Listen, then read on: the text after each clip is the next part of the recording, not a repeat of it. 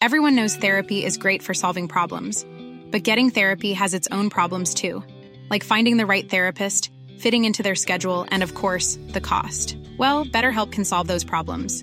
It's totally online and built around your schedule. It's surprisingly affordable too. Connect with a credentialed therapist by phone, video, or online chat, all from the comfort of your home. Visit betterhelp.com to learn more and save 10% on your first month. That's BetterHelp H E L P. Heraldo Radio, la H se lee, se comparte, se ve y ahora también se escucha.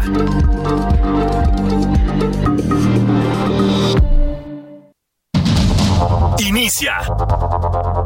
Heraldo Noticias de la tarde con Jesús Martín Mendoza. En Heraldo Radio.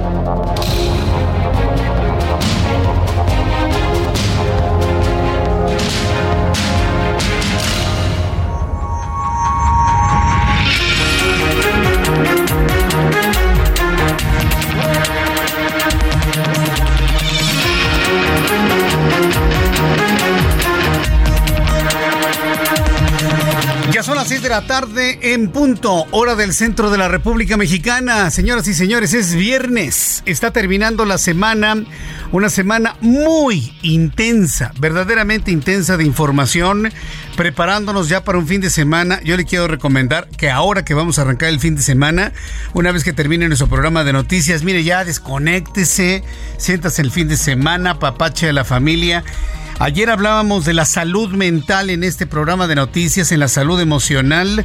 Uno de los elementos para poderlo hacer es tener nuestros momentos de no escuchar tanta tragedia y tantas cosas que ocurren en México. Pero mientras llegue ese momento en el cual nos podamos renovar espiritualmente, con la familia y nosotros mismos, le voy a presentar en este momento un resumen con todas las noticias más importantes que han ocurrido en este viernes antes de que nos vayamos de fin de semana. Así que como siempre le digo, súbale el volumen a su radio. Yo soy Jesús Martín Mendoza y le presento un resumen con lo más destacado. Primer asunto del día de hoy ocurre en el estado de Morelos. Hoy el estado de Morelos prácticamente está en boca de todos. ¿Qué fue lo que ocurrió en Morelos? Ocurrió un operativo conjunto entre la Fiscalía General de Justicia de la Ciudad de México, junto con las fuerzas federales, entendamos Guardia Nacional, también la Fiscalía General de la República, la Marina Armada de México, fíjese, todo el aparato de seguridad fuertemente armados para detener no a un narcotraficante, no, no, no, no, no, a un líder de carteles, no, no, no, tampoco, para detener al fiscal de justicia del estado de Morelos, Uriel Carmona. Ni más ni menos. Pasando por encima de su fuero, pasando por encima de su fuero, lo detuvieron como un vil criminal con armas de fuego y todo lo que usted se puede imaginar. En este momento lo están trasladando al reclusorio sur. Se lo trajeron de Morelos, se lo trajeron a la fiscalía y de la fiscalía se lo están llevando al reclusorio sur que tiene fuero al gobierno de Morena de esta Ciudad de México. Le viene bien guango que si Uriel Carmona tiene o no tiene fuero constitucional. Se lo trajeron de Morelos con toda la fuerza inimaginable del Estado. Lo llevaron a la fiscalía de Ernestina Godoy y ahorita se lo están llevando ya directamente al reclusorio sur. ¿De qué acusan a Uriel Carmona? Dicho sea de paso para poder entender la intencionalidad política de esto. Hombre muy cercano a Graco Ramírez García Abreu, exgobernador de Morelos. ¿De qué acusan a Uriel Carmona? Bueno, pues lo acusan de delitos contra la Procuración de Justicia. ¿Se acuerda del caso de Ariarna Fernanda, esta muchacha que fue asesinada en un edificio en, la Ciudad de México y luego el individuo este que se ostentaba siendo muy amigo del fiscal en Morelos sacó el cuerpo inerte, lo vimos en las imágenes, ¿se acuerda? Lo aventó en una en una camioneta y no lo fue a tirar en un puente de la nueva autopista de doble carril La Pera Cuautla. Ahí antes, unos cuantos kilómetros antes de Tepoztlán. ¿Se acuerda de ese caso? Ah, bueno, pues lo están acusando Uriel Carmona de entorpecer la investigación en donde aseguraba él que la mujer había muerto por broncoaspiración luego de haber tenido una intoxicación alcohólica. La Ciudad de México, se acuerda, determinó que había muerto por una terrible golpiza que le había puesto este sujeto, hoy en la cárcel. Bueno, pues le voy a platicar toda la historia. Entonces, lo, un asunto que ya teníamos en el olvido mediático, en el olvido informativo, hoy resurge con esta forma de detener a Uriel Carmona. Él se ha dejado, ¿eh? Se ha dejado llevar, hacer y deshacer. Y bueno, pues trataremos de entender lo que sigue después de esto aquí en el Heraldo Radio. Este viernes la Comisión de Quejas y Denuncias del Instituto Nacional Electoral ordenó retirar cuatro mañaneras del presidente mexicano después de que la senadora Xochil Gálvez lo denunciara por violencia política de género. Con esto el INE acató la orden del Tribunal Electoral del Poder Judicial de la Federación de revisar las expresiones de género de López Obrador que se refieren hacia Xochil Gálvez. Ayer se lo comenté, es un triunfo político y jurídico de Xochil Gálvez sobre Andrés Manuel López Obrador. Hoy el INE le exige a ellos que bajen de internet las mañaneras en donde insulta, agrede, se enfrenta con Xochil Gálvez. El el presidente mexicano anunció que a partir del martes 8 de agosto, es decir, a partir del próximo martes, habrá conferencias vespertinas en Palacio Nacional para dar a conocer y analizar los contenidos de texto de los libros de texto gratuitos de la Secretaría de Educación Pública en las que participarán la titular de la dependencia, Leticia Ramírez, junto a especialistas técnicos y pedagogos. Yo le adelanto, yo le quiero adelantar, este programa de noticias no va a ser eco de un show vespertino. No lo hicimos con la pandemia, no lo vamos a hacer ahora. Vamos a tener aquí especialistas verdaderamente en educación y no adoctrinadores y gente que nada más quiera estar adorando la imagen de López Obrador, porque eso quiere López Obrador. Que se le adore su imagen hasta en los libros de texto. Pues no, fíjense que no. No todos lo vamos a hacer, ¿eh? Cuando haya algo verdaderamente relevante, se habrá de informar pero nosotros no vamos a transmitir las conferencias vespertinas, por lo menos yo no, ¿eh? Por respeto a nuestras audiencias. Hay una cosa que se llama derecho de las audiencias. Y por el respeto y el derecho a las audiencias, lo vamos a tomar lo más esencial, lo que verdaderamente sea noticia, contrastado con verdaderos especialistas en materia educativa y pedagógica. Verdaderos. No con una señora que en la primera entrevista que da le dice a la entrevistadora de Televisa, no, yo no podría contestar a eso. No, no, no, no, no, dígame usted, no, por favor, somos serios. Al menos en este programa de noticias somos gente seria. Entonces, bueno, así le digo cómo se va a cubrir finalmente ese anuncio del presidente mexicano. Cuarto tema del día de hoy. De acuerdo con información del Ayuntamiento de San Luis Potosí, fueron clausurados los negocios de Fernando Medina Ramírez, el hombre que golpeó a un menor de edad de 15 años que trabajaba en un subway debido a diversas irregularidades con la Dirección de Comercio. Encontró en tres establecimientos relacionados al agresor. Mire, hagan lo que quieran Cancélenle las cuentas, ciérrenle los negocios, clausuren su casa, atrápenlo. Lo demás no nos importa, señores de San Luis Potosí, lo demás no nos importa. Atrápenlo o vamos a pensar que lo van a atrapar no queriéndolo atrapar. Porque si se tratara de un golpeador de animales, un violentador de perros, un asesino de gatos, ya lo hubieran agarrado. Ah, pero como golpeó un chavo de 15 años, no lo encuentran. Hágame usted el favor. Yo entiendo que la fiscalía está haciendo todo lo que está a su alcance. Pero métanle más, ¿eh? Métanle con más, intensidad, porque lo que queremos no es que le clausuren sus, sus negocios, queremos que lo agarren, que le pregunten por de dónde viene esa violencia, porque es un tipo peligroso. Entonces, bueno, pues vamos a estar muy atentos de lo que suceda en los próximos minutos aquí en el Heraldo Radio. Tenemos más noticias en resumen de este viernes con Giovanna Torres. Los presidentes nacionales del PAN, PRI y PRD demandaron al presidente Andrés Manuel López Obrador respetar la ley y detener la violencia política de género. En un comunicado conjunto, los tres dirigentes celebraron que el Instituto Nacional Electoral reconozca que los insultos y manifestaciones del Ejecutivo en contra de la senadora Xochil Gálvez se traten de violencia política en razón de género. En Acapulco, la mañana de este viernes, un grupo de hombres armados robaron una camioneta urban del transporte público, le rociaron combustible y le prendieron fuego en las calles Aquiles Serena. El pasado 2 de agosto, 12 vehículos de empresas de transporte público y particulares fueron incendiados en Acapulco por presuntos integrantes de grupos de la delincuencia en represalia a la detención de uno de sus líderes. El Servicio Meteorológico Nacional informó que el huracán Dora regresó a la categoría 3 este viernes mientras se aleja de las costas del Pacífico. Aeroméxico cambiará operaciones a la Terminal 2 del Aeropuerto Internacional de la Ciudad de México, así lo determinó la directiva del aeropuerto debido a que la capacidad de atención a usuarios en la Terminal 1 ya está rebasada. Autoridades de la capital informaron que en un operativo conjunto con el ejército mexicano fueron asegurados 28 aserraderos, 32 madererías clandestinas, así como vehículos y troncos cortados. Esto con la finalidad de evitar la tala clandestina en los municipios de Huitzilac y Milpa Alta. Gracias, gracias Giovanna por la información. Muchas gracias a Giovanna Torres por la información en resumen a esta hora de la tarde. Como verán, una tarde de viernes bastante movidito, ¿eh? Movidito sin duda alguna. En este momento continúa el traslado del fiscal de Morelos, Uriel Carmona, al reclusorio sur en un operativo verdaderamente sorprendente. O sea, lo atraparon como si se tratara de un narcotraficante, un líder de un cartel internacional de drogas. Así lo atraparon. Con marinos, con Fiscalía General de la República, con toda la fuerza de la, de la Fiscalía de la Ciudad de México. Así ya le voy a decir una cosa, este es un mensaje de Morena a toda la oposición, ¿eh? Este es un mensaje de Morena a Graco Ramírez.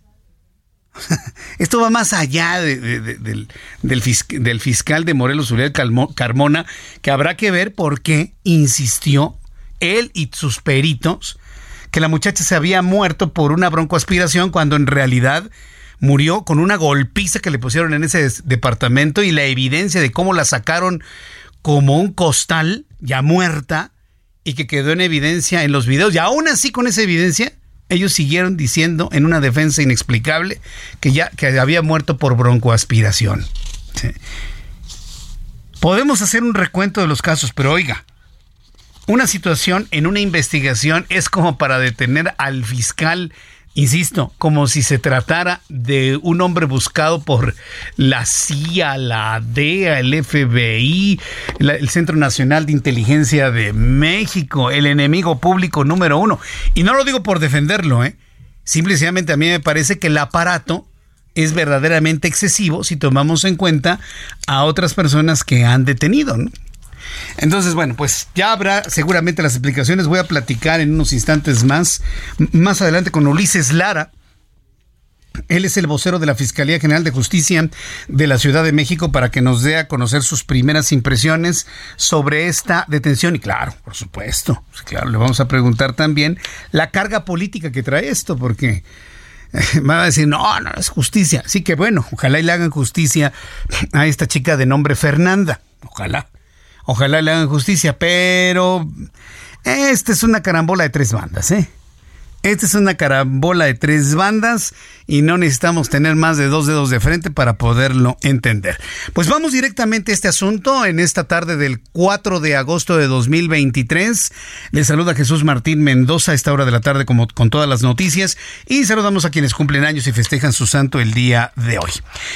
La noticia central y principal del día de hoy dice lo siguiente. La Fiscalía de General de Justicia de la Ciudad de México anunció la detención del fiscal de Morelos, Uriel Carmona, y lo detuvieron no en la Ciudad de México. Salieron de la Ciudad de México, llegaron a Cuernavaca, llegaron a la casa del fiscal y ahí lo detuvieron anunció la detención del fiscal de Morelos, Uriel Carmona, por su participación en delitos contra la Procuración de Justicia en el caso del feminicidio de la joven Ariadna Fernanda, cuyo cuerpo fue localizado en un bajo puente de la renovada autopista La Pera Cuautla antes de llegar a Tepoztlán. Ulises Lara, el vocero de la Fiscalía, informó lo siguiente. Desde la Policía de Investigación PDI cumplimentaron una orden de aprehensión en contra del servidor público Uriel N por su probable participación en delitos cometidos contra la Procuración y la Administración de Justicia, específicamente por retardo de la justicia, en el caso de la investigación por el feminicidio de la joven Ariadna Fernanda, cuyo cuerpo fue localizado en esa entidad a finales del año pasado. Bien, pues esto fue lo que comentó Ulises Lara. No se pierda, por favor, nuestro programa de noticias porque más adelante voy a platicar con él. Entro en contacto con Guadalupe Flores, nuestra corresponsal en Cuernavaca, Morelos, quien fue testigo del momento de la detención de Uriel Carmona, insisto, en medio de un operativo verdaderamente impresionante como si se tratara o se tratase de un integrante del crimen organizado. Adelante, Guadalupe Flores, gusto en saludarte.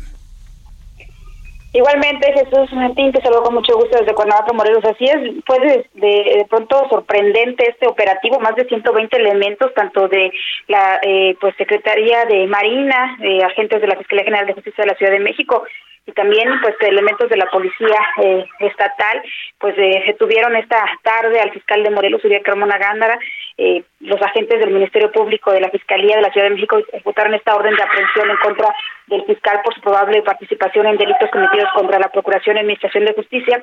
Recordar que Carmona Gándara Jesús pues enfrenta varias acusaciones en su contra por presuntamente modificar el perizaje del feminicidio de Ariadna Fernanda, cuyo cuerpo fue encontrado, como bien lo refieres, a un costado de la autopista La Pera antes de llegar al municipio de Tepoztlán, esto en octubre pasado. Incluso el propio presidente eh, Andrés Manuel López Obrador pues estuvo que Uriel Carmona es protegido por el Poder Judicial y justamente pues este viernes prácticamente eh, pues desde las 7 de la mañana eh, más de estos más de 120 elementos de seguridad montaron un cerco aproximadamente de 300 metros en el perímetro de la casa del fiscal general del estado, esto en la colonia Matitlán en Cuernavaca. Es una colonia prácticamente pegada al centro de la ciudad. Esto colapsó las vías de comunicación, generó un tráfico, un caos vial en Cuernavaca por más de ocho horas y eh, pues según el propio fiscal quien grabó, eh, pues transmitió en vivo a través de sus redes sociales, eh, pues que estaba sorprendido de este operativo y esta orden de aprehensión que se da en su contra, pues dice que deriva del caso de Ariadna Fernanda, pero también aseguró que es la Fiscalía de la Ciudad de México quien le fabricó el delito,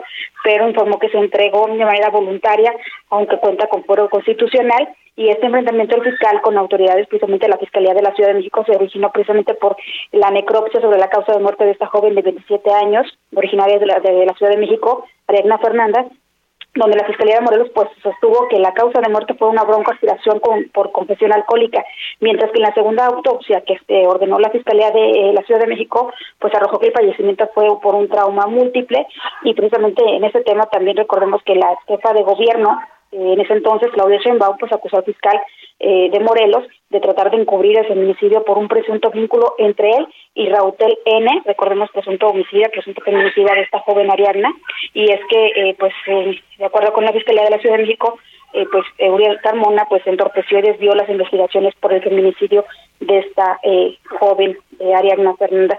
Este pues operativo fue eh, prácticamente impresionante a los ojos de los ciudadanos porque como tú bien lo refieres fue prácticamente cercada la colonia Amatitlán se interrumpió el tráfico el tráfico bueno la, la circulación vial y generó un tráfico en la zona porque no se había visto eh, desde el 2010 que fue detenido Arturo Bertrán Leiva, eh, pues un operativo tan impresionante de las fuerzas federales. Jesús Martín, información.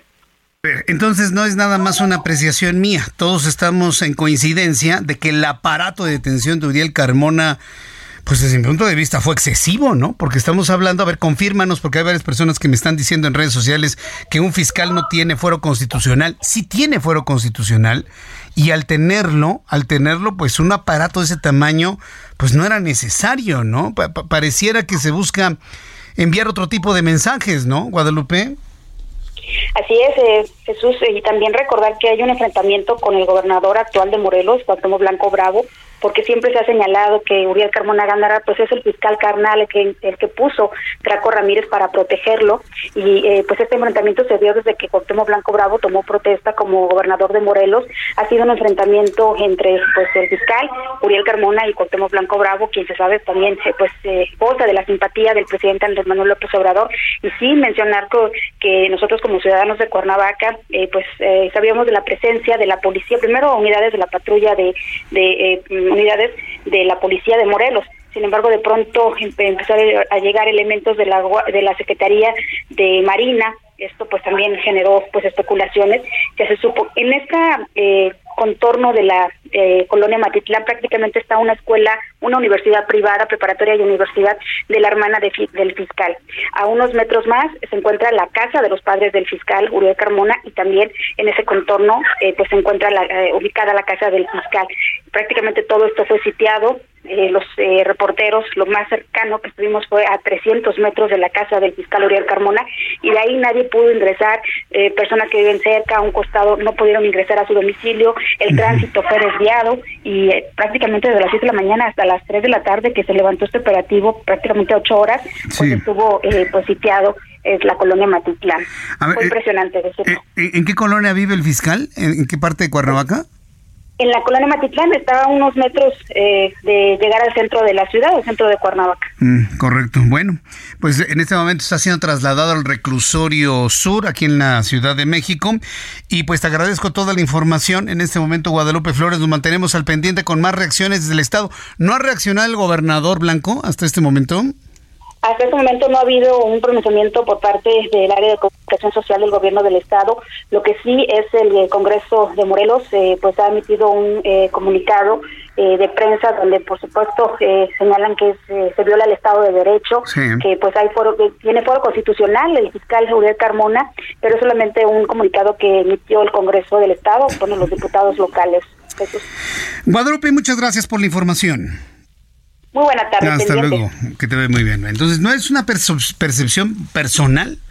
¿Hay coincidencia entre todos los periodistas que cubrieron la información en el estado de Morelos del, del, aparato impresionante para detener a Uriel Calmona? Insisto, este tipo de acciones pues traen mensajes políticos, no creo que están tan preocupados por la justicia. Digo, en principio sí, pero también, le digo, es una carambola de tres bandas. Sí, por supuesto, claro. Yo procuro justicia, pero al mismo tiempo te mando mensaje a ti, PRD, te mando mensaje a ti, Graco, te mando a ti mensaje, oposición, te mando mensaje a todos. Y el mensaje está entendido, ¿eh? Ah, claro, por supuesto que el mensaje está entendido. Al ratito voy a platicar con Ulises Lara aquí en el Heraldo Radio. Luego de que la... Ah, fíjese, lo interesante es que el propio Ulises, eh, perdón, eh, Uriel Carmona, transmitió su detención a través de sus redes sociales. Luego de que la Fiscalía General de la República, la Secretaría de Marina implementaron un operativo para detener al fiscal, Carmona aseveró que no tenía miedo de comparecer, sino de ser obligado a renunciar a la Fiscalía o incluso presionado para aceptar acusaciones, y así lo comentó Uriel Carmona.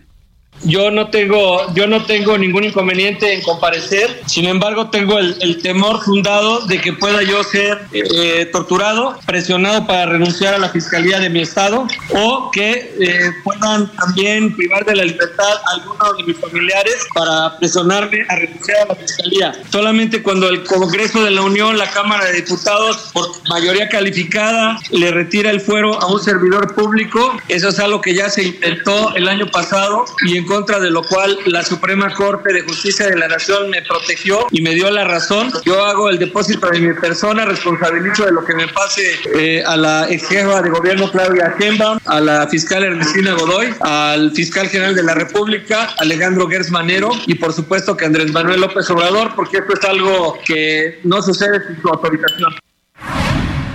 Ahí está Uriel Calmona responsabilizando a Claudia Sheinbaum, Ernestina Godoy, a Alejandro Hertz Manero y al propio presidente de la República, Andrés Manuel López Obrador.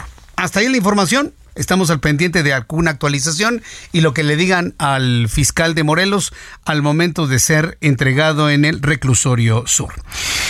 Antes de los mensajes, informarle que transportistas del Estado de México confirmaron que el 7 de agosto van a conformar las autodefensas para hacer frente al crimen organizado que los extorsiona con derecho de piso y quema de camiones. Es decir, desde que nació este movimiento no hay respuesta de la autoridad federal.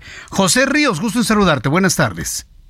¿Qué tal, Jesús Martín? Te saludo con gusto a ti y a quienes nos escuchan por el Heraldo Radio. Pues sí, como bien comentas, Jesús Martín, no hubo acuerdo completo entre a, transportistas y autoridades de la Fiscalía del Estado de México luego de que este viernes realizaran este encuentro para determinar si ellos instalaban sus grupos de autodefensa el próximo lunes. Hay que destacar, Jesús Martín, que pues el único acuerdo al que se llegó hasta este momento es que van a retirar eh, el paro que tenían planteado. Sin embargo, las autodefensas van a seguir en las zonas donde ellos han denunciado que existen fuertes ataques de extorsión, lo cual pues bueno, no se cumplimenta esta situación pese al esfuerzo de la autoridad estatal para demostrar a los transportistas que se está haciendo eh, acciones al respecto. Y es que hay que apuntar, que Jesús Martín, que ellos lo que buscan es que se encuentren a los responsables del incendio de una unidad de transporte que se suscitó el martes en Coacalco, que ellos acusan presuntamente son colombianos. Hasta el momento de esta situación, la Fiscalía no ha dado a conocer cuáles fueron los resultados de estos encuentros, sin embargo, pues fueron la misma ACME y otros grupos de transportistas que anunciaron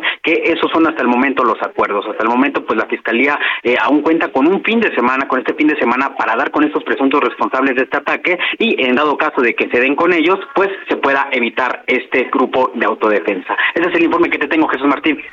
Muchas gracias, muchas gracias por la información, José Ríos. Seguimos pendientes, buenas tardes. Hasta luego, buenas tardes. Segunda noticia del día de hoy, los transportistas se van a organizar como autodefensas. Y la autoridad federal que debería dar atención, presencia en carreteras y autopistas, no ha reaccionado en nada. ¿Sabe cuál es la, solución para la Guardia Nacional? Que compren más patrullas.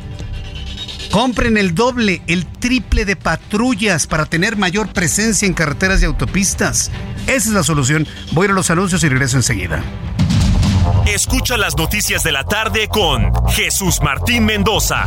Regresamos.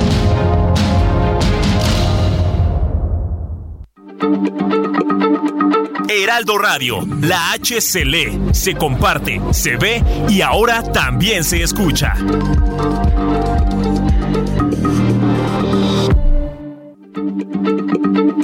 Heraldo Radio, la H se lee, se comparte, se ve y ahora también se escucha.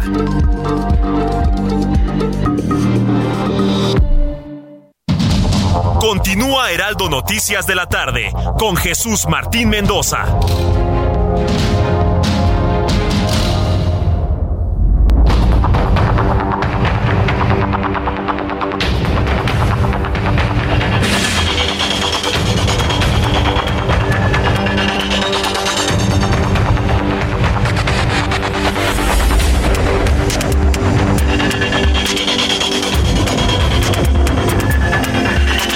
Las seis y media, las seis de la tarde con 30 minutos hora del centro de la República Mexicana. Llegó hace unos minutos la camioneta blindada que lleva al fiscal del estado de Morelos, Uriel Carmona, al reclusorio sur. Están en la entrada del reclusorio y en unos instantes con nuestro compañero, nuestros compañeros reporteros, nuestro enviado especial, Mario Miranda, nos va a tener todos los detalles de lo que suceda en el reclusorio sur. Llevamos el seguimiento de una noticia en desarrollo en estos momentos aquí en el Heraldo Radio qué país nos ha tocado vivir en estos tiempos, ¿no? Llevo ya varios días con este tipo de noticias que nos dan a entender que, que México está en llamas. Y no exagero, ¿eh? Bloqueos aquí, incendios por allá, accidentes acá, asesinatos acá, detenciones con mensaje político por acá. Dije, detenciones con mensaje político por acá. Eso fue lo que dije.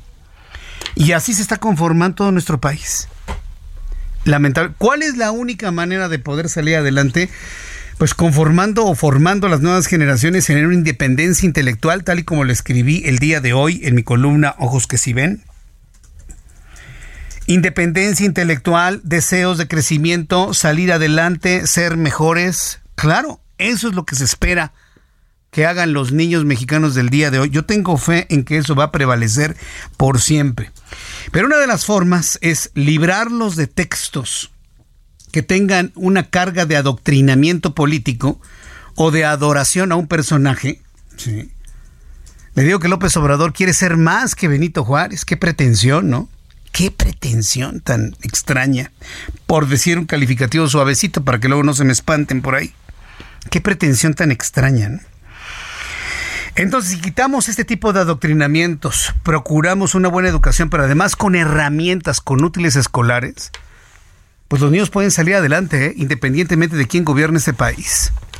¿De qué manera usted puede ayudar a los niños a que tengan pues una menores carencias ahora en el próximo ciclo escolar 2023-2024, pues ayudándoles a tener un paquete de útiles escolares necesario para ir a la escuela. Y le tengo una noticia, usted que está pensando en hacer una buena obra, usted que está pensando en dar el apoyo a algún niño o algún grupo de niños, La mejor forma en lo que puede hacer es comprándoles útiles escolares. Es el mejor apoyo en este momento. Están por regresar a la escuela el lunes 28 de agosto. La mejor forma es que tengan una mochilita nueva, sus cuadernos nuevos, colores, lápices, eh, juegos de geometría, eh, todo lo necesario. Los colores son maravillosos, sacapuntas, goma, lápices. Eh, le dicen lápiz adhesivo, pero lo conocemos como PRIT, tijeras, aunque sea un pegamento de esos de elefantito. ¿Se acuerdan de los pegamentos de elefantito? ¿Quién usó pegamento de elefantito? ¿Tú, Ali? ¿Nunca lo usaste? ¿O, estoy hablando ya de, cuando la vida era en blanco y negro? Había, había unos pegamentos de elefantito cuando no había mucho dinero. Se iba uno a la papelería y me da un elefantito azul, por favor. Y ya le quitaba la trompita y ahí utilizaba uno el pegamento. Bueno, ¿sabe cómo lo puede hacer? Usted puede comprar un paquete de útiles escolares para ayudar a que los niños que no tienen mucho o que no tienen absolutamente nada y que apoya la fundación de Grupo Andrade puedan tener sus útiles escolares nuevecitos, oliendo a nuevo, ¿no? A colores, a papel, a madera, para empezar el ciclo escolar con mucho entusiasmo. Así que, como todos lo sabemos aquí en el Heraldo Media Group, la educación de los niños es algo fundamental para que puedan salir adelante y crezcan y sean mejores y luchen en la vida algo que pero lo detesta el actual presidente, bueno, nosotros vamos a estar fomentando de que los niños luchen, crezcan y sean mejores toda su vida. Hoy usted puede hacer la diferencia y convertir en un clic en un kit escolar. Solamente necesitas entrar a la página de la Fundación Grupo Andrade.org.mx. ¿Quiere usted participar en esta gran obra humana en favor de los niños? ¿Quiere usted ser parte de esta gran historia? Entre a fundaciongrupoandrade.org.mx, haga clic en donar, elige un kit escolar, le va a costar 300 pesos nada más, y de esta manera va a ayudar a los niños de Mosaico Urbano a continuar sus estudios. Tenemos abierta esta convocatoria hasta el próximo 11 de agosto, tenemos todavía tiempo. Una semana más concluye el próximo viernes. Así que todos estos días le voy a estar recordando, entre a la página de Fundación Grupo Andrade, entre a la página de fundaciongrupoandrade.org.mx, haga clic en donar con 300 pesos, va a estar usted donando de manera desinteresada un kit de útiles escolares para los niños de mosaico urbano y que de esta manera puedan entrar al ciclo escolar con un nuevo y bonito eh, kit de útiles escolares. Es un gran apoyo. Mire, ese tipo de inversiones ya saben en dónde, en dónde se retribuyen, ¿verdad? Bueno, hágalo. Yo le recomiendo que lo haga. Entre a fundaciongrupoandrade.org.mx. En medio de tantas noticias espantosas que le he presentado en los últimos días, hagamos la diferencia. Dotemos a los niños. Usted no sabe si el niño que va a recibir esos útiles escolares va a ser la respuesta, va a ser el cambio que estamos esperando todos en México. Usted no sabe si va a apoyar a un gran artista, a un gran sociólogo, a un gran científico, a un verdadero servidor público, no lo sabemos. Así que hagamos todo lo que esté en nuestras manos para que nuestros niños crezcan. Y no crezcan como lamentablemente han crecido algunos mexicanos, llenos de violencia, llenos de odio. Por ejemplo, lo ocurrido, ¿se acuerdan el subway? de cómo entra este tipo que, practica armas, artes marciales y golpeó casi hasta matar a este muchacho de 15 años. Bueno, lo están buscando por cielo, mar y, tierra, le informo. El ayuntamiento de San Luis Potosí informó que fueron clausurados los negocios de este sujeto violento. De este violento sujeto. Se llama Fernando Medina, Fernando Medina Ramírez. Es el tipo que golpeó al chavo de 15 años en el subway. Además, fuentes de la Fiscalía revelaron que Fernando Medina, nada de que N, Medina, para que lo ubiquen en cualquier lado de este lado del país o en los Estados Unidos, es buscado en el estado de Guanajuato. Esta tarde el fiscal del estado José Luis Ruiz Contreras aseveró que Fernando Medina Ramírez, ubique el nombre, ¿eh? no tiene pasaporte para salir del país. Ay, no que mucha visa y no que mucha... Ya ve, eso se llama dragoneo. Y en México hay mucho dragón, dragoneo. Ay, mira, yo vivo en Estados Unidos. Ay, mira, yo tengo un BMW que le ponga 50 pesos de gasolina. Ay, mira, yo me compré estos trapos nuevos que traen sus marcas, ¿no? Aunque sean de tianguis. Así somos en México. Y mucha gente creyó que no, no, sí. A lo mejor se fue a los Estados Unidos. Sus vecinos dicen, no va más allá del estado de San Luis Potosí. Pepe Alemán, nuestro corresponsal en San Luis Potosí, nos tiene la información. ¿Qué tal Jesús Martín? Tras confirmar que sí hay una petición a la Interpol para que emita una ficha roja en contra de Fernando N., el fiscal general de San Luis Potosí, José Luis Ruiz Contreras, mencionó que ya se tiene ubicado al golpeador del adolescente Santiago de 15 años en un subway de la capital potosina y que en pocas horas le será ejecutada la orden de aprehensión. Además, desestimó que pueda salir del país ya que no cuenta con pasaporte. Así lo mencionó el fiscal. No, no, no, no ya se verificó con las autoridades de, Estados Unidos principalmente, en donde también se pudiera generar alguna alerta para con nosotros. De hecho, la persona por el momento no tiene pasaporte. Jesús Martín, el fiscal potosino explicó que la petición de la ficha roja a la Interpol es una alerta enviada a todos los países del mundo con los cuales México tiene relación para que reporten si Fernando N entra o sale de sus fronteras, pero que cualquier autoridad puede detenerlo. Ruiz Contreras dijo que se está buscando al golpeador del subway en todos los estados de la República, pero principalmente en San Luis Potosí para dar con su paradero y precisó que es cuestión de horas para dar con él. El fiscal potosino explicó que una vez que se ha detenido Fernando N., pudiera enfrentar cargos por lesiones y homicidio en grado de tentativa, y aunque el juez de control que lo requiere no aplique la prisión preventiva oficiosa, harán la petición para que se le aplique la prisión preventiva justificada. Es la información que les tengo desde San Luis Potosí. Muchas gracias por la información, Pepe Alemán. Yo entiendo que la Fiscalía esté haciendo todo lo que esté en sus manos, pero entiendan, Fiscalía, sí que padre que le estén bloqueando toda la lana. Muy bien, pero agárrenlo. Agárrenlo. De verdad, agárrenlo. Hagan de cuenta ¿sí? Que cometió algún abuso o algún exceso contra cualquier ser vivo, para verlo de esa manera. Porque no queremos pensar que porque haya golpeado un chavo no lo quieren agarrar, ¿eh? Porque gente violenta con los animales los agarran más rápido. Y tengo que plantearlo así. No quisiera yo pensar que porque golpeó a un ser humano, pues no es tanta la intensidad. No, no, sí la es porque ese chavo de 15 años puede ser hijo de cualquier persona que escuche este programa de noticias y a ningún papá le va a gustar que un malandro llegue a golpear a sus, a sus hijos adolescentes de esa manera. Por supuesto que no. Entonces yo espero que este fin de semana lo agarren a este individuo y ojalá y lo agarren, ¿eh? Porque muchas personas están buscando a este hombre que se llama Fernando Medina Ramírez. Causó una indignación total y absoluta. Faltan 20 minutos para que sean las 7, hora del centro de la República Mexicana. Noticias de política, digo, para terminar la semana. Y el asunto de Xochitl Galvez que sigue convirtiendo, sigue siendo el personaje de la noticia sin duda alguna. Sigue siendo el personaje de la noticia, primero porque durante, ya lleva, ¿qué? Dos, tres semanas que el presidente mexicano ya no marca la agenda de la información, la marca Xochitl Galvez y por lo tanto la marca también la alianza del Frente Amplio por México. Ya la posición de López Obrador es reactiva, reacciona, nada más reacciona, enojado, pero nada más es reactiva. Va atrás informativamente de lo que marca Xochil Gálvez, una mujer que ya lo venció políticamente y jurídicamente con lo que ha determinado el Tribunal Electoral del Poder Judicial de la Federación y lo que ha determinado el Instituto Nacional Electoral. Voy por partes. La Comisión de Quejas y Denuncias del Instituto Nacional Electoral aprobó imponer medidas cautelares contra el presidente de México, Andrés Manuel López Obrador, por sus comentarios contra la senadora Xochil Gálvez al advertir violencia política de género. Si el presidente no entiende lo que es la violencia política de género, lo asume, lo entiende, ofrece disculpas.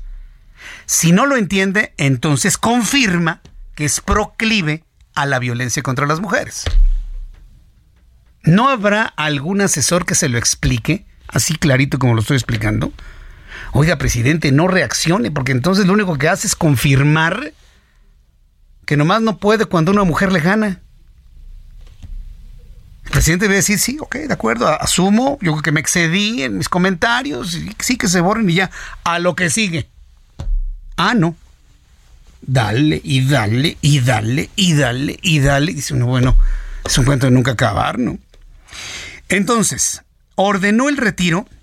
La comisión, esta, la comisión de quejas y denuncias del Instituto Nacional Electoral, le ordenan, no le piden, no le sugieren, no le suplican al gobierno de México le exigen, le ordenan el retiro o modificación de las conferencias matutinas, así como las versiones estenográficas del 10, 11, 14 y 17 de julio pasado, que contengan las expresiones denunciadas en un plazo de 12 horas, es decir, mañana a las 6 de la tarde, 6 de la mañana, debe haber desaparecido de la plataforma del Gobierno de México. Deben desaparecer de esa plataforma todas las expresiones de violencia de género contra Xochitl Gálvez. Además, se aprobó una tutela preventiva a fin de que el mandatario, el presidente Andrés Manuel López Obrador, sí, con todas sus letras, todo su nombre, se abstenga bajo cualquier modalidad o formato de realizar manifestaciones, emitir comentarios, opiniones o señalamientos sobre temas relacionados con los derechos político-electorales de la quejosa y de las mujeres, ya sea de forma positiva o negativa. O sea, en el espíritu de la equidad, de la equidad electoral, presidente no se refiere a Xochitl Gálvez. Claro que es equidad. El presidente usa recursos públicos para una conferencia matutina y a través de esa conferencia denostar a una adversaria política. En el espíritu de un equilibrio, quien tendría que confrontarse con Xochitl Gálvez no es él.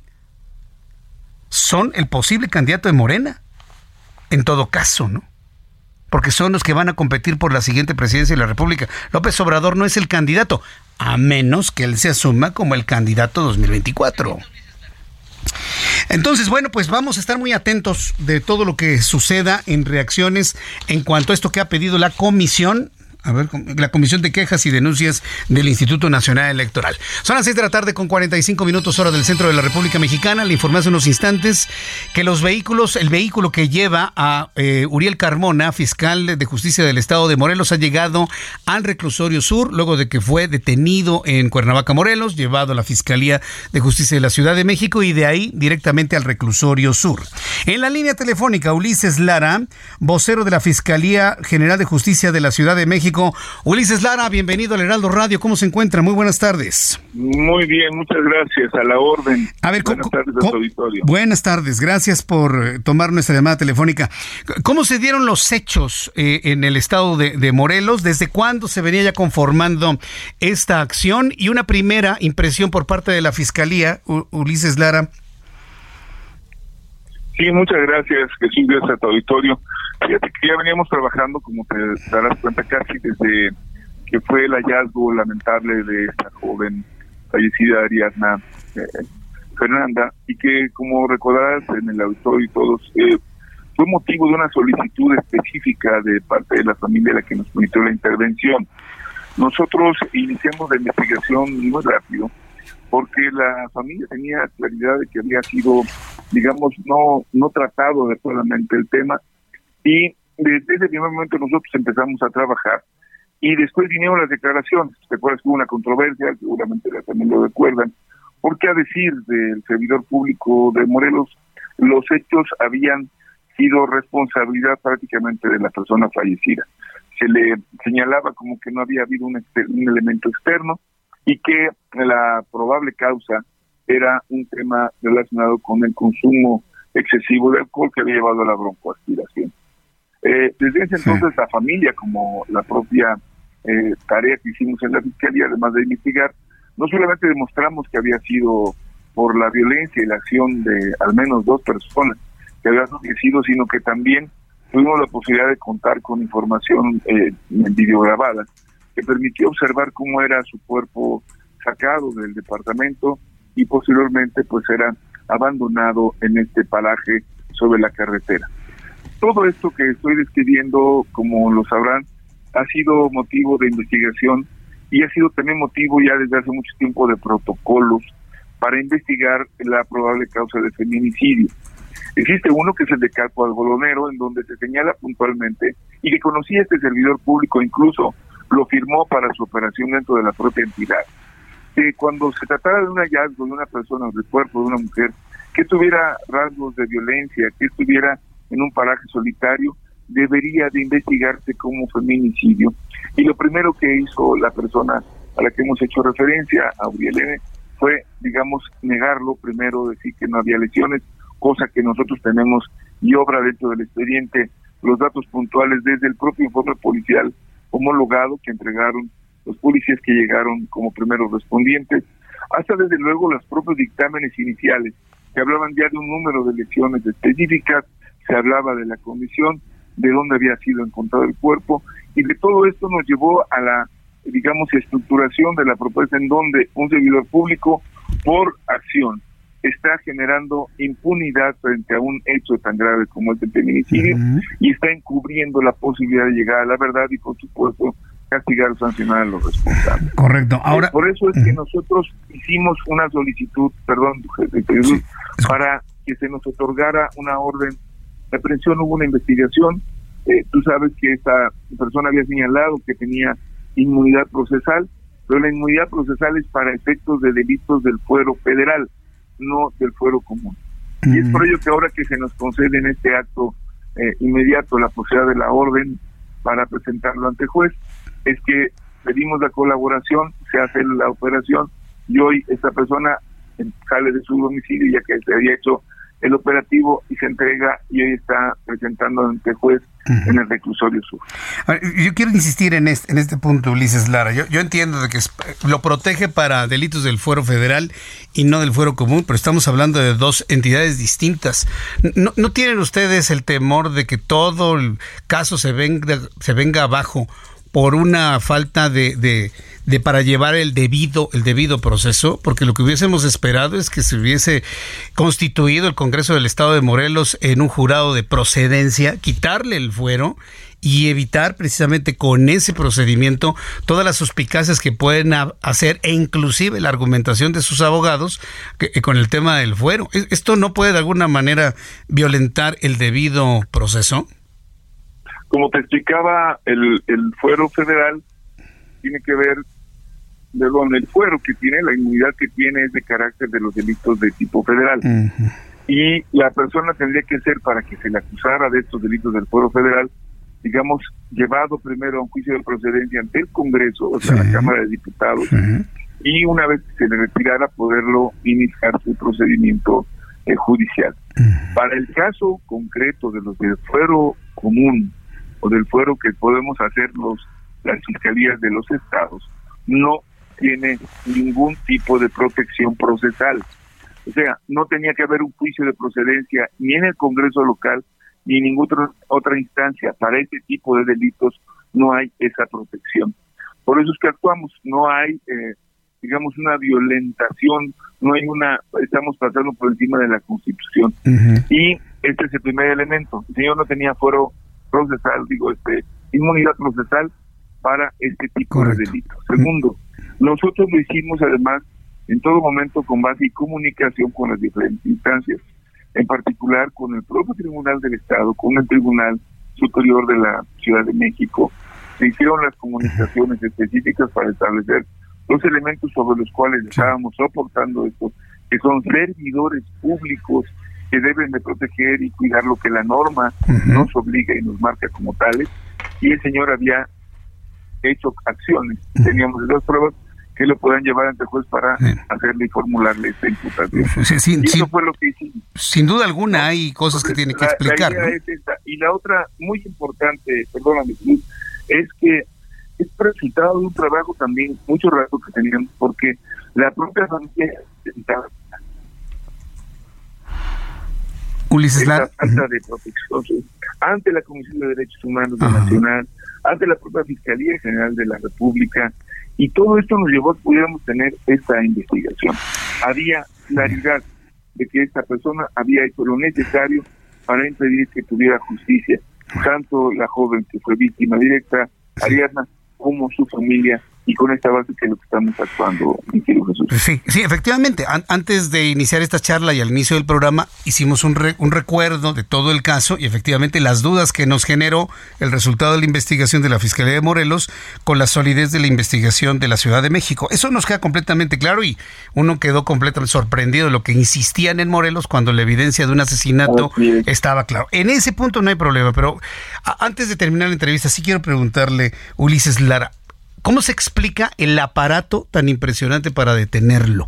Es decir, elementos de la Fiscalía General de la República, Fiscalía de Justicia de la Ciudad de México, elementos de la Marina, fuerte, fuertemente armado, meterlo en uno de estos rinocerontes impresionantes, como si se tratara de un integrante de, de un cartel de drogas, ¿no? Por ejemplo. Aquí yo le quiero preguntar, se está buscando la justicia, pero también están mandando algún tipo de mensaje político a Graco Ramírez García Abreu o a alguno de los integrantes del grupo político que apoyan a Uriel Carmona. Mire, lo que le puedo decir, eh, todo esto que usted me comenta, pues es, es, interpretativo. Lo que le puedo decir es los hechos, para mí, que son importantes. Nosotros solicitamos para poder actuar en ese territorio, en esa jurisdicción, oficios de colaboración con la Secretaría de Marina, con el Poder Judicial de la Ciudad, con la Comisión de Seguridad del Estado, y con eso nos presentamos. La Fiscalía tuvo una representación, llamemos de muy básica, de una célula de trabajo de la Policía de Investigación. El despliegue, como usted lo menciona, toda esta presencia, nosotros hicimos la solicitud, pero no le podemos decir por favor lleve todo lo que tenga de fuerza porque se nos puede ir. Nosotros hacemos una solicitud de colaboración tal cual como le estoy diciendo para ese efecto y ellos son los que determinan. Ahora, lo que sí le puedo comentar, y me parece que ahí hay una poco de, hubo una serie de afirmaciones de parte de este señor en lo que era este ya dada la, la, la orden estaban afuera, que nos lleva a sorpresa y le voy a decir dos que por lo menos particularmente la Fiscalía quiere aclarar. Uno, que pudiera ser él una persona que le pudiéramos sembrar, fabricar, dañar a su familia e incluso torturar. Nada de eso está dentro del esquema de actuación de la Fiscalía. Estamos completamente transparentes. Al señor se le ha protegido en todos sus derechos.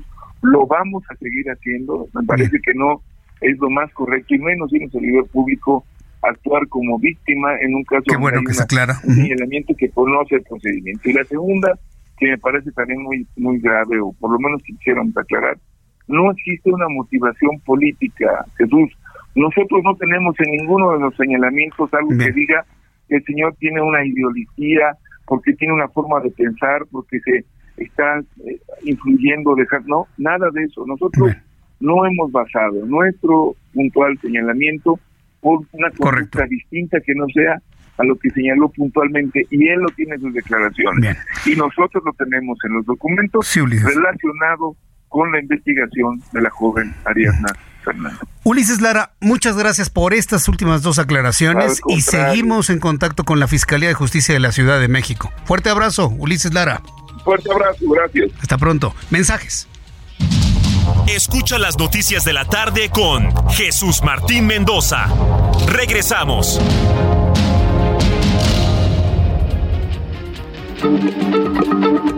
Heraldo Radio, la H se lee, se comparte, se ve y ahora también se escucha.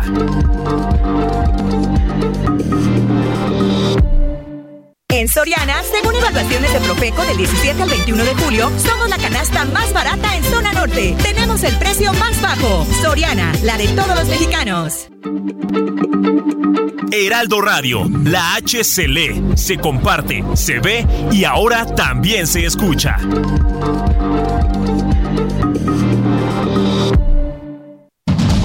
Continúa Heraldo Noticias de la tarde con Jesús Martín Mendoza.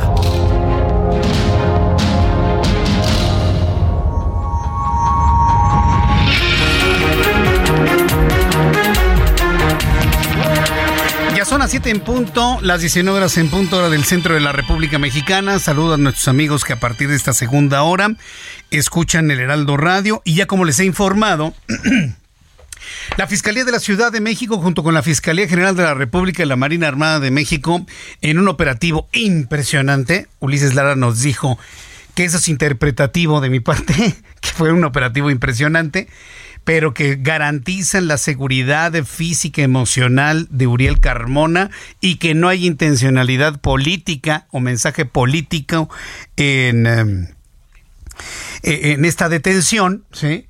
Uriel Carmona habría sido detenido por obstrucción de la justicia en el caso de Ariadna Fernández López Díaz, la chica que lamentablemente falleció en las condiciones que conocimos en estos videos y cuyo cuerpo fue encontrado en la autopista La Pera Cuautla antes de llegar a Tepoztlán. En la línea telefónica, Jimmy Rodríguez. Jimmy Rodríguez es hermano de, de Ariadna Fernanda, quien yo le agradezco estos minutos de comunicación con el auditorio. Estimado Jimmy, gracias por tomar la comunicación del Heraldo. ¿Cómo estás? Muy bien, hermano. Una primera impresión de las acciones que ha realizado el gobierno de la Ciudad de México, la autoridad federal, en contra de Uriel Carmona, fiscal del estado de Morelos. Pues la verdad es que muy satisfechos con, con esta decisión que tomó. La verdad es que estamos de que sí hay justicia. Apenas va el, procedimiento de la detención para que el, eh, esta, esta persona pues determine por qué insistió en una versión completamente distinta a la que fue comprobada por la Fiscalía de la, de la Ciudad de México. ¿Qué esperan ustedes como familia luego de esta detención? ¿Qué es lo que quieren suceda con el fiscal de Morelos? Pues vamos que haya transparencia, que haya justicia, que realmente si, solo se juzgue por lo que hizo.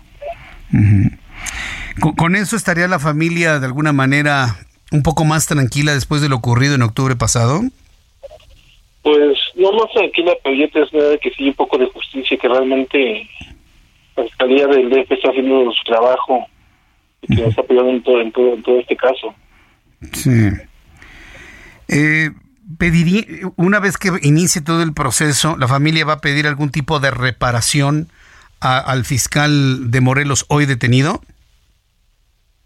Este, todos sabemos decir, pero estamos checando apenas todavía. O sea, apenas están, se acaban de enterar, apenas van a diseñar alguna estrategia entonces. Así es, nos enteramos a, en la mañana, cuando salió este público. Sí, entiendo. De hecho, por eso yo agradezco de manera doble estos minutos de comunicación con el auditorio del Heraldo, porque pues el asunto sigue siendo muy reciente y, el dolor de la familia debe, debe ser enorme. ¿Hay algún tipo de alivio con las noticias que se han generado en las últimas horas? Jimmy. Pues no, no, no hay alivio, ¿no? Porque no, este, nada regresar a mi hermana, pero queremos pensar que hay un poco de justicia y que no hay impunidad para este, para las generaciones, no para nuestras mujeres. No hay impunidad más que nada. Correcto, bien.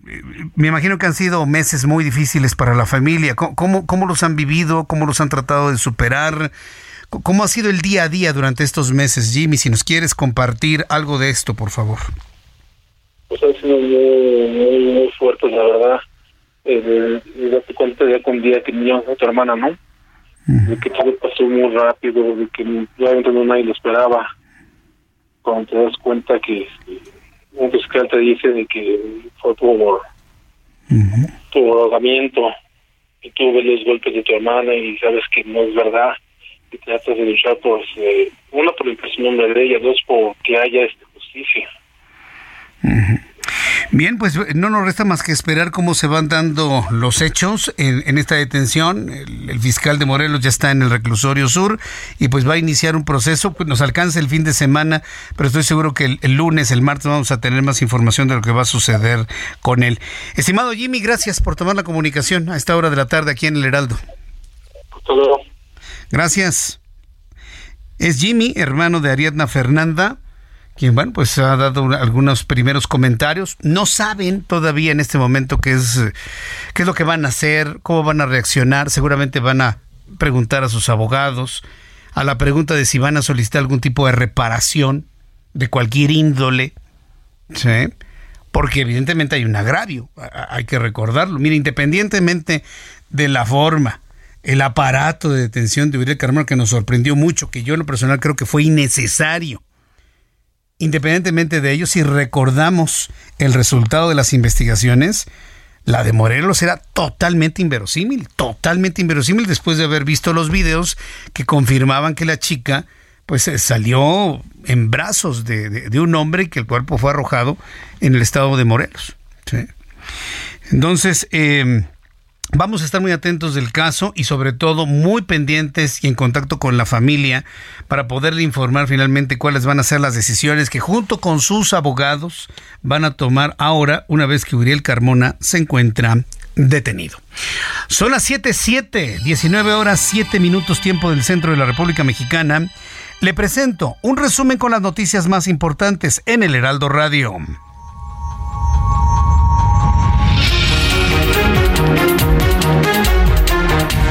Estas son las noticias en resumen en el Heraldo Radio hace unos minutos en una conferencia. Donald Trump, expresidente de los Estados Unidos, se declaró no culpable de los nuevos cargos presentados en su contra por mala gestión de documentos oficiales de alto secreto que le fueron imputados la semana pasada. Donald Trump, en esta conferencia que por cierto lo ha convertido en actos de campaña, y que se ha retransmitido prácticamente en todas las televisiones y radios de los Estados Unidos, aseguró que la persecución judicial de los demócratas le favorece. Necesitamos una acusación más para cerrar estas elecciones, dijo Donald Trump quien, bueno, pues se mantiene en el camino directo a convertirse en el candidato republicano a reconquistar la Casa Blanca. La Comisión de Quejas y Denuncias del Instituto Nacional Electoral aprobó imponer medidas cautelares contra el presidente de la República, Andrés Manuel López Obrador, por sus comentarios contra la senadora Xochitl Gálvez. Ha recibido la orden del retiro de las conferencias y versiones estenográficas del 10, 11, 14 y 17 de julio y el gobierno de López Obrador tiene 12 horas para poder eliminar de las plataformas digitales esas conferencias. Te informo que el presidente mexicano volvió a remeter contra el Instituto Nacional Electoral y el Tribunal Electoral del Poder Judicial de la Federación al señalar que están vendidos, que son órganos alquilados, luego de estas medidas cautelares que le han sido impuestas y le han sido ordenadas.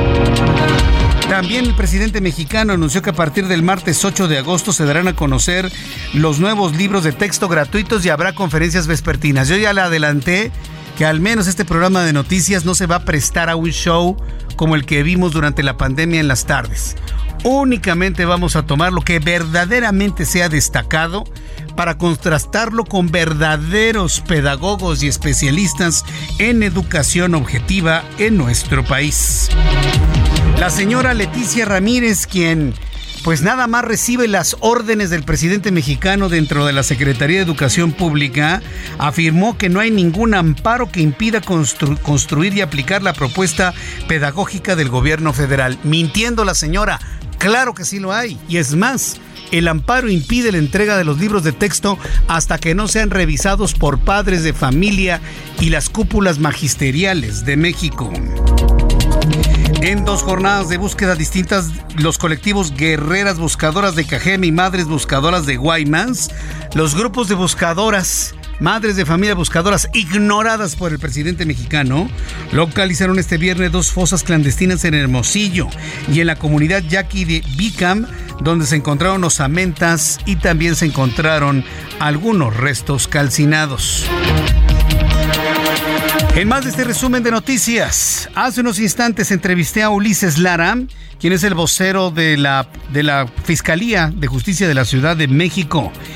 Reveló que la investigación contra su homólogo de Morelos, Uriel Carbona, comenzó desde el caso del feminicidio de la joven Ariadna Fernanda, del cual se le acusa de obstruir las investigaciones y reiteró que el todavía funcionario no cuenta con inmunidad procesal, que la inmunidad y el fuero solamente le aplica en delitos federales pero no en delitos del fuero común. Esto explicó Ulises Lara. Había claridad de que esta persona había hecho lo necesario para impedir que tuviera justicia. Tanto la joven que fue víctima directa, Ariadna, como su familia, y con esta base que lo estamos actuando. Estamos completamente transparentes, al señor se le ha protegido en todos sus derechos, lo vamos a seguir haciendo, me parece que no es lo más correcto y menos en un servidor público actuar como víctima. No existe una motivación política.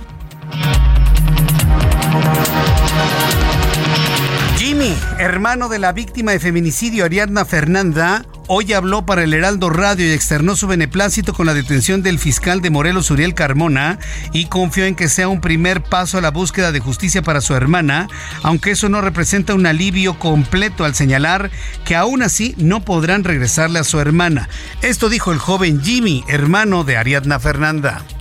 Pues no más tranquila, pero yo te que sí un poco de justicia, que realmente Fiscalía del DF está haciendo su trabajo y que está apoyando en todo, en todo, en todo este caso. Pues ha sido muy, muy, muy fuerte, la verdad.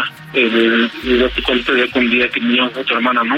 De que todo pasó muy rápido, de que realmente no nadie lo esperaba. Cuando te das cuenta que un fiscal te dice de que fue por tu ahogamiento y tú ves los golpes de tu hermana y sabes que no es verdad y tratas de luchar por, eh, uno, por el nombre de ella, dos, por que haya Bien, pues esto fue lo que dijo el hermano de Ariadna Fernanda. Le pregunté a, a Ulises Lara hace unos instantes que el enorme aparato de, seguridad que llegó a la casa de Uriel Carmona a detenerlo, elementos de la Fiscalía de Justicia de la Ciudad de México, elementos de la Fiscalía General de la República, elementos de la Marina Armada de México, pero fuertemente armados hasta los dientes. La detención del mismo lo subieron a un rinoceronte de estos gigantescos vehículos, como si se tratase de un capo de, de cualquier grupo criminal Así, ¿Ah, le pregunté si esto tiene algún tipo de mensaje político a los grupos adversarios y sobre todo a los apoya al grupo político apoyador de, Ulis, de Uriel Carmona.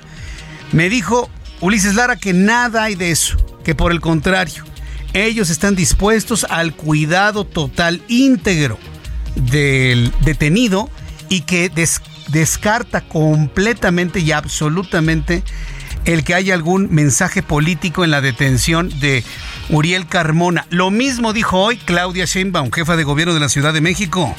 La candidata presidencial Claudia Sheinbaum negó algún asunto político detrás de la detención de Uriel Carmona, quien es acusado de, desviar información del feminicidio de Ariadna Fernanda. Esto dijo la aspirante presidencial Claudia Sheinbaum. La fiscalía es autónoma.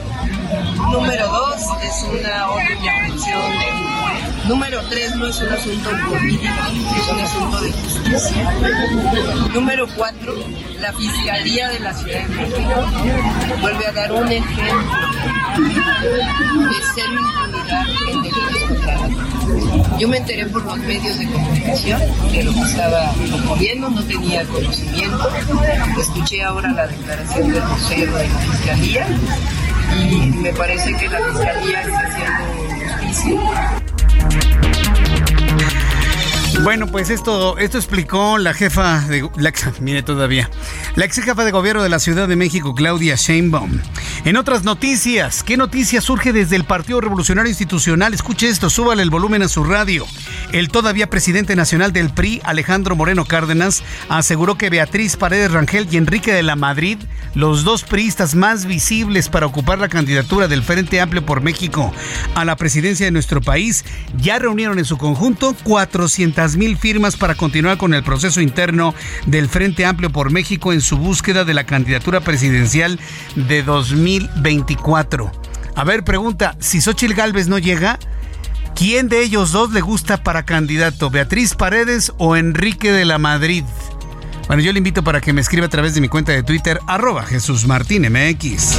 Transportistas de las rutas Caleta, Infonavit, Alta y Progreso Fobiste en Acapulco suspendieron su servicio la tarde de este viernes luego de que una de las unidades fue quemada por presuntos extorsionadores y llamaron al gobierno municipal a garantizar la seguridad y apoyarlos en la reposición de esa unidad. En llamas Acapulco, ni quien se pare en Acapulco. Peligrosísimo. No tiene usted certeza ni siquiera de llegar porque a, cada rato le bloquean la autopista del Sol a la altura de Chilpancingo. Y luego llegando a Acapulco, balaceras, quemas de camiones, asaltos, persecuciones, peleas entre taxistas.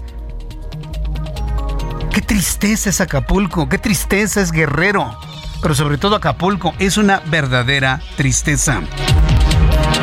La Agencia de Alimentos y Fármacos de los Estados Unidos aprobó este viernes por primera vez el uso de un medicamento oral para tratar la depresión posparto que se comercializará bajo el nombre de Sursuave y deberá, se deberá consumir una vez al día durante 14 días y de esta manera evitar pues toda la descompensación de neurotransmisores que sufre una mujer después de dar a luz. El obispo de Chilpancingo, Chilapa, Salvador Rangel, acusó que la violencia que se vive en el estado de Guerrero es debido al vacío de poder en el estado porque la autoridad no tiene experiencia. Es decir, se refirió directamente a la hija de Félix Salgado Macedonio. Este viernes a los 83 años murió el actor Mark Margolis, famoso por sus papeles en la icónica película Scarface y la aclamada serie de televisión Breaking Bad. Falleció este jueves en la ciudad de Nueva York, en los Estados Unidos. Su familia informó que murió debido a la enfermedad que padecía. Tenía 83 años. Son las noticias en resumen. Le invito para que siga con nosotros. Le saluda Jesús Martín Mendoza.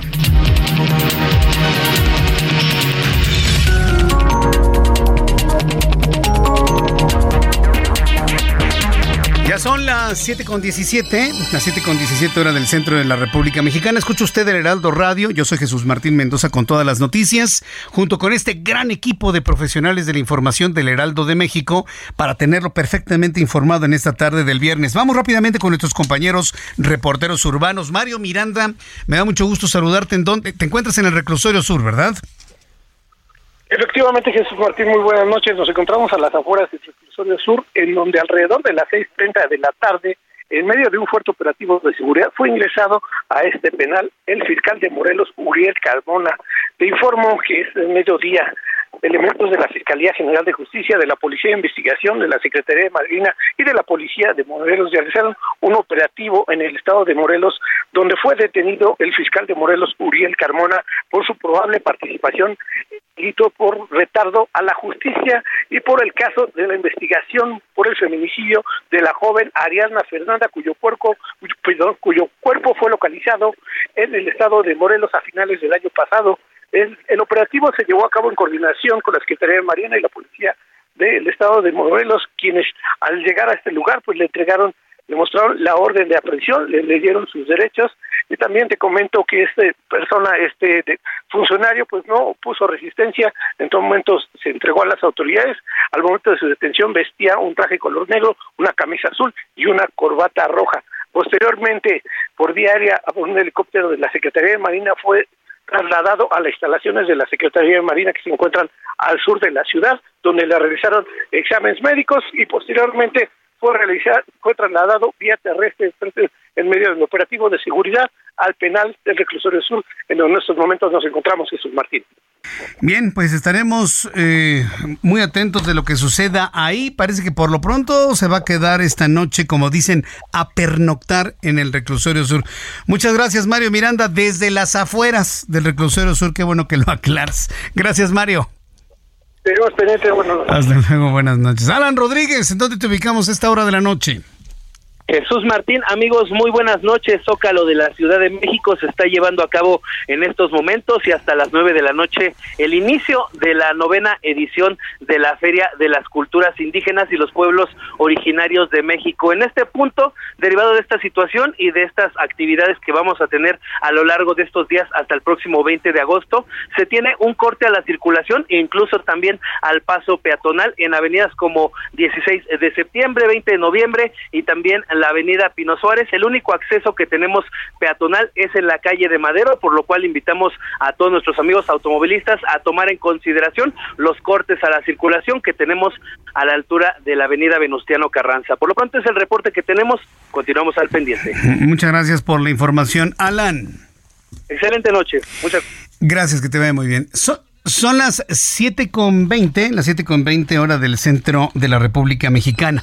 Ya le comenté al inicio lo que el Instituto Nacional Electoral le dijo al presidente de la República, tiene que retirar las mañaneras en donde insulta y agrede a Xochil Gálvez. Hoy en la mañana, el presidente mexicano volvió a remeter contra el Instituto Nacional Electoral y el Tribunal Electoral del Poder Judicial de la Federación. Vamos a escuchar lo que dijo el presidente, ya que señaló que ambos órganos están vendidos y alquilados luego de las medidas cautelares que le impusieron por violencia política de género en contra de Xochil Gálvez. Durante su conferencia de hoy viernes, el presidente, enojadísimo, Se ve que no duerme. ¿eh? Acusó que hay una violencia flagrante a la libertad de expresión y aseguró que el Tribunal Electoral no cambió y sigue estando en las mismas y recordó que según él hasta cancelaron candidaturas sin fundamento por consigna de potentados. A ver, presidente, el primer potentado es usted. ¿Por qué no lo entiende? Usted es el presidente de México, usted es el primer potentado. ¿Cuáles potentados, hombre? ¿Cuáles? ¿O de verdad hay gente más poderosa en México que el presidente de la República? Avísenos para entonces cubrir sus notas también, ¿no? Esto fue lo que dijo Andrés Manuel López Obrador hoy por la mañana. Escúchelo, el estado emocional en el que se encuentra el presidente mexicano. No hablo de la señora si lo prohíben. Nada más que va a seguir quedando en evidencia de que ese tribunal está vendido o alquilado. Es que eh, es eh, realmente eh, contrario a la libertad. O sea, es este, una violación flagrante a las libertades. ¿Cómo se va a silenciar a las personas? Porque la Constitución lo dice, presidente, el artículo 6. La libertad de expresión tiene límites. Tiene límites. Y al ratito, ahorita tengo una entrevista, al ratito se lo voy a leer para que vea que hay límites a la libertad de expresión. Sobre todo cuando se ataca a la moral. Son las 7.22 hora del centro de la República Mexicana. Vamos a revisar cómo se encuentran las finanzas el día de hoy, cómo cierra la semana los mercados financieros y toda la economía de nuestro país con Héctor Vieira. Bolsa Mexicana de Valores cerró la sesión de este viernes con un avance del 1.02%, equivalente a 546.33 puntos, con lo que el índice de precios y cotizaciones, su principal indicador, se ubicó en 53.991.42 unidades. Sin embargo, cerró la semana con una pérdida acumulada del 1.67%.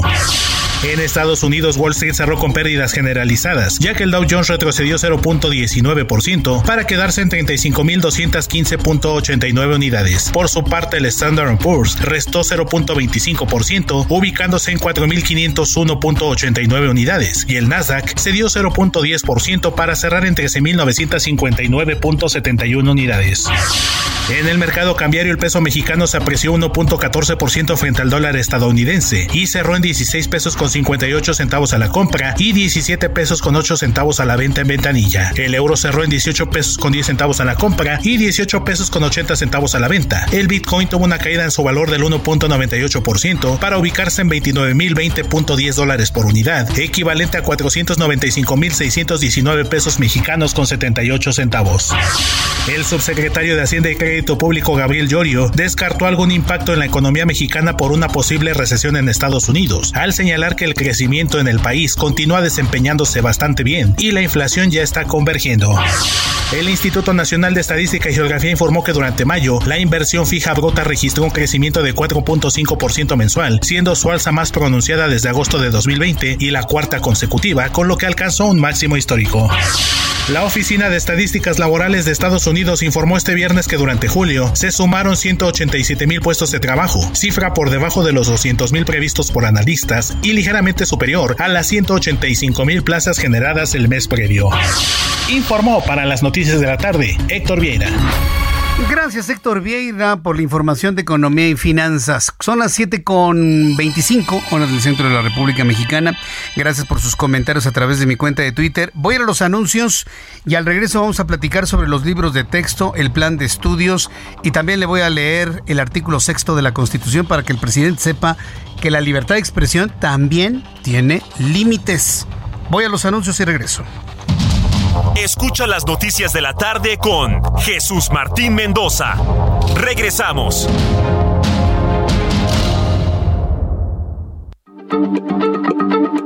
Heraldo Radio, la H se lee, se comparte, se ve y ahora también se escucha.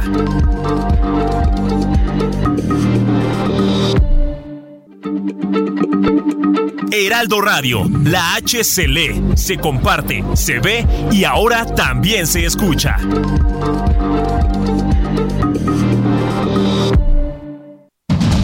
Continúa Heraldo Noticias de la tarde con Jesús Martín Mendoza.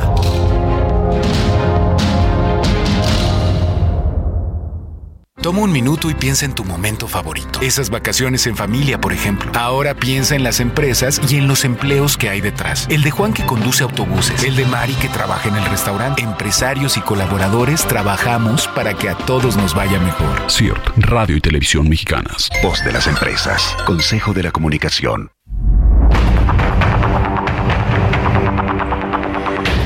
Las siete y media, las 19 horas con 30 minutos, hora del centro de la República Mexicana. Antes de los mensajes le presenté eh, lo que decía el presidente de la República, indignadísimo, ¿no? En su conferencia matutina de que el INE y el tribunal están vendidos porque le están dando estas medidas cautelares que atentan contra contra contra Claudia contra Xochitl Galvez y pues el tribunal ha determinado violencia política de género. Entonces tiene que quitar conferencias matutinas, le guste o no le guste. Le guste o no le guste. ¿Sí? Y arremetió y habla de la libertad de expresión. En un país que no lee, millones de mexicanos que están más preocupados que leer la constitución en conseguir el dinero para llevar comida a sus hijos, para millones de mexicanos que están más metidos en que el presidente se vengue de los ricos, porque me tienen a mí todo empobrecido en esa idea falsa que ha hecho creer el presidente de la República, muy pocos han leído el artículo 6 de la Constitución. Y la Constitución establece la libertad de expresión, pero no para decir cualquier tontería, tiene sus límites. Y es de primer semestre de derecho, es más, es de secundaria cuando se lleva la clase de derecho secundario preparatoria y que no lo sepa el presidente. Pero sabe que sí lo sabe. Sí lo sabe, pero como sabe que lo ve gente que nunca va a leer el artículo 6 de la Constitución, pues no le importa, ¿no? Se lo voy a leer. Artículo 6 de la Constitución. La manifestación de las ideas, o sea, la libre expresión, no será objeto de ninguna inquisición judicial o administrativa, sino en el caso, si se entiende, con excepción de, sino en el caso de ataque a la moral, ataque a los derechos de terceros, provoque algún delito o perturbe el orden público. Cuando López Obrador se refiere a Xochitl Gálvez como lo ha hecho, le ataca su moral, le perturba sus derechos personales como mujer, y está provocando un delito electoral. Así que la interpretación del Tribunal Electoral del Poder Judicial de la Federación, de verdad, ¿eh? de primer semestre de derecho, está perfectamente bien, bien, aplicado. Me tengo que detener en esto, Giovanna, porque si no, mm, mm, hay gente que no lo entiende y se queda con la idea del presidente de que le están violentando su libertad de expresión. Y la verdad es que no, se está aplicando la constitución tal y como lo dice. La manifestación de las ideas no será objeto de ninguna inquisición judicial o administrativa, sino en el caso de que ataque la moral, los derechos de tercero, provoque algún delito o perturbe el orden público. Ahí están los límites para la libertad de expresión. Son las 7.33 horas del centro de la República Mexicana. Bueno, hablemos sobre otro asunto que tiene volteado el presidente de la República. Anunció que a partir del martes 8 de agosto, es decir, el próximo martes, se darán a conocer los nuevos libros de texto gratuitos y adelantó que se realizarán conferencias vespertinas en el Palacio Nacional, donde la señora Leticia Ramírez, que ella solamente habla o repite lo que el presidente ordena en materia de educación, y especialistas, según ellos, van a revisar el contenido de los ejemplares. Esto dijo el presidente de la República hoy en la mañana. Vamos a eh, revisar los libros y que nos eh, informen los que lo hicieron, que son maestros, que son pedagogos, que son especialistas de todas las materias, libro por libro. Este, nada más que no nos vayan este, a censurar porque vamos a querer adoctrinar. ¿Cuándo, sería esto? Este, vamos a, este, a difundir el, el, virus del, del comunismo aquí. Burlón, burlón el presidente, burlón, burlón. Pero yo sí quisiera conocer a la gran maestra y al gran pedagogo que escribe planera en lugar de planeta. O que pone la misma órbita de Júpiter a la Tierra y a la Luna, o que dice que Venus y Marte comparten la misma órbita en torno al Sol. A mí me encantaría conocer a ese gran maestro y a ese gran pedagogo que puso eso en los libros. A mí sí me gustaría conocerlo, desde mi punto de vista. En la línea telefónica la maestra Ana Luisa Domínguez Gasca, presidenta de la Conferencia Nacional de Escuelas Particulares. Estimada maestra Domínguez Gasca, me da mucho gusto saludarla. Bienvenida. ¿Cómo se encuentra? Buenas noches. Hola Jesús, buenas noches. Me encuentro muy bien, muchas gracias. Un saludo a tu audiencia. Nosotros hemos comentado que los únicos alumnos que podrían pues brincar, evitar esta intencionalidad de adoctrinamiento como un proyecto de largo plazo para transformar a las nuevas generaciones en México, los únicos que están libres de esto son los niños y niñas de escuelas particulares debido a los planes de estudios y la libertad que tienen para la instrucción pedagógica y educativa. ¿Sí van a poder librar esto o no lo van a poder librar tomando en cuenta las presiones de la SEP? ¿Qué nos comenta usted?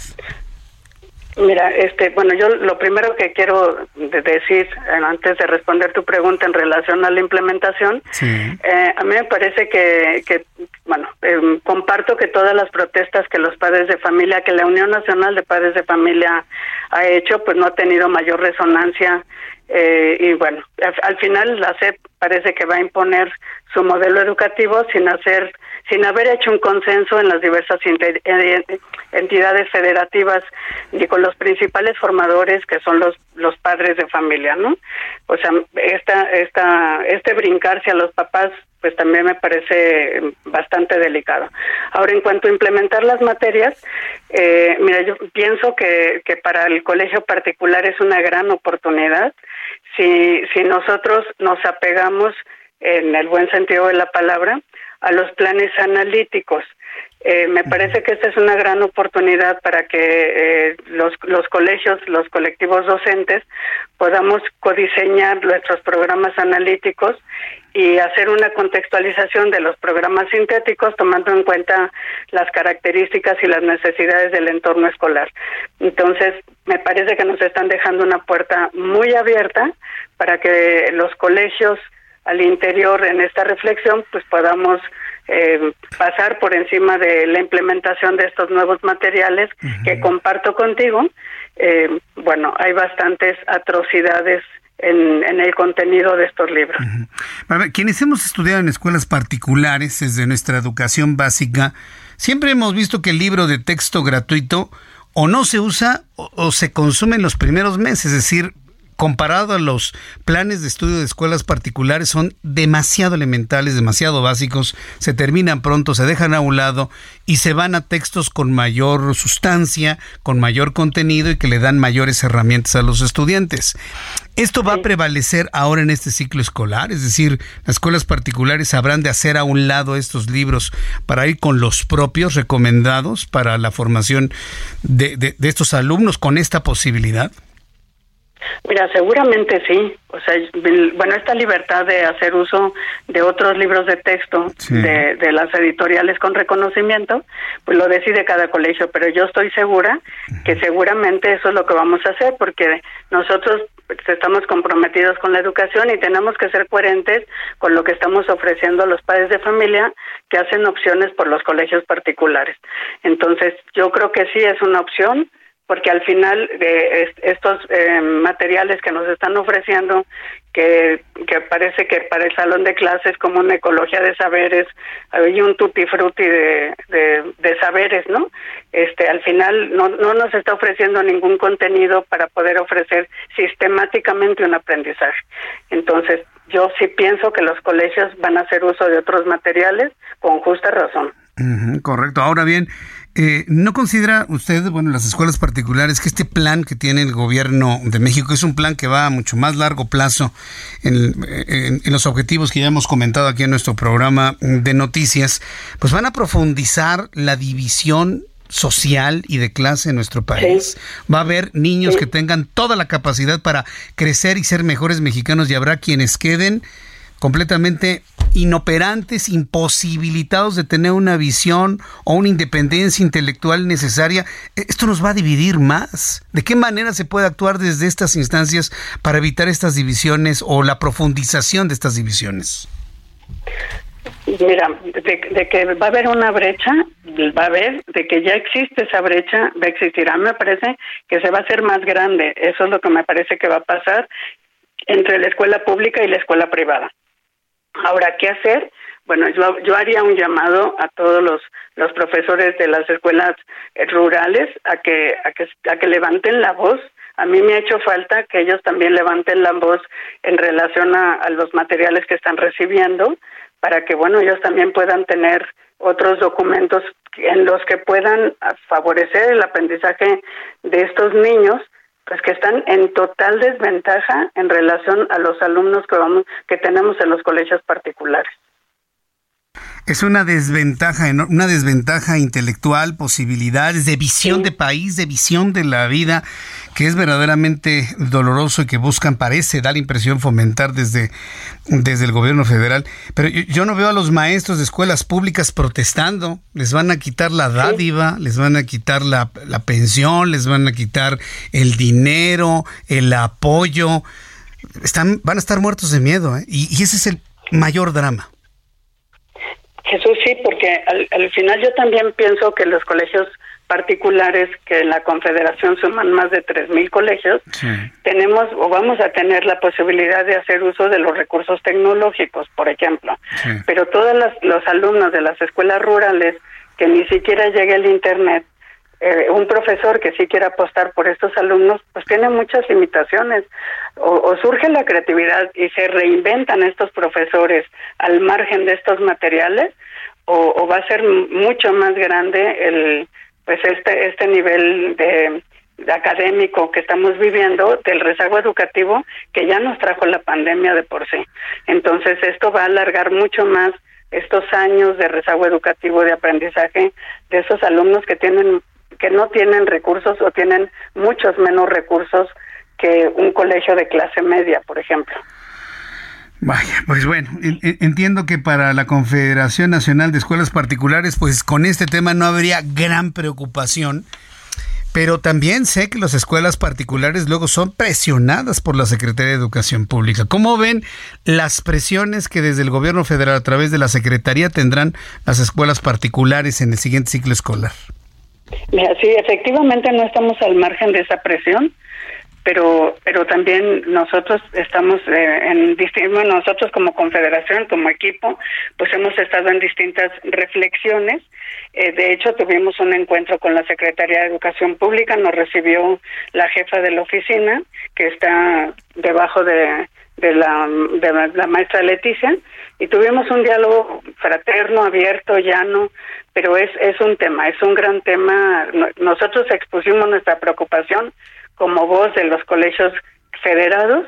Y, bueno, sí estamos conscientes de la presión que podemos tener, sí estamos conscientes de que se nos puede revertir cualquier pronunciamiento que nosotros hagamos, pero no estamos de acuerdo con, con estos libros de texto, con la pobreza con la que se han elaborado estos libros de texto y nos estamos sumando a otras voces también para protestar y demandar la mejor calidad educativa. Es, ese es un término muy preciso. Tiene una pobreza académica estos libros que de verdad asusta, espanta, pero al mismo tiempo entendemos en su intencionalidad hacia, hacia planes de futuro para nuestro país.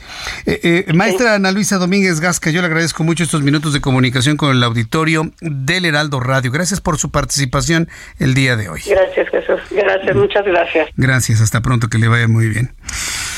Pues ahí está, ¿eh?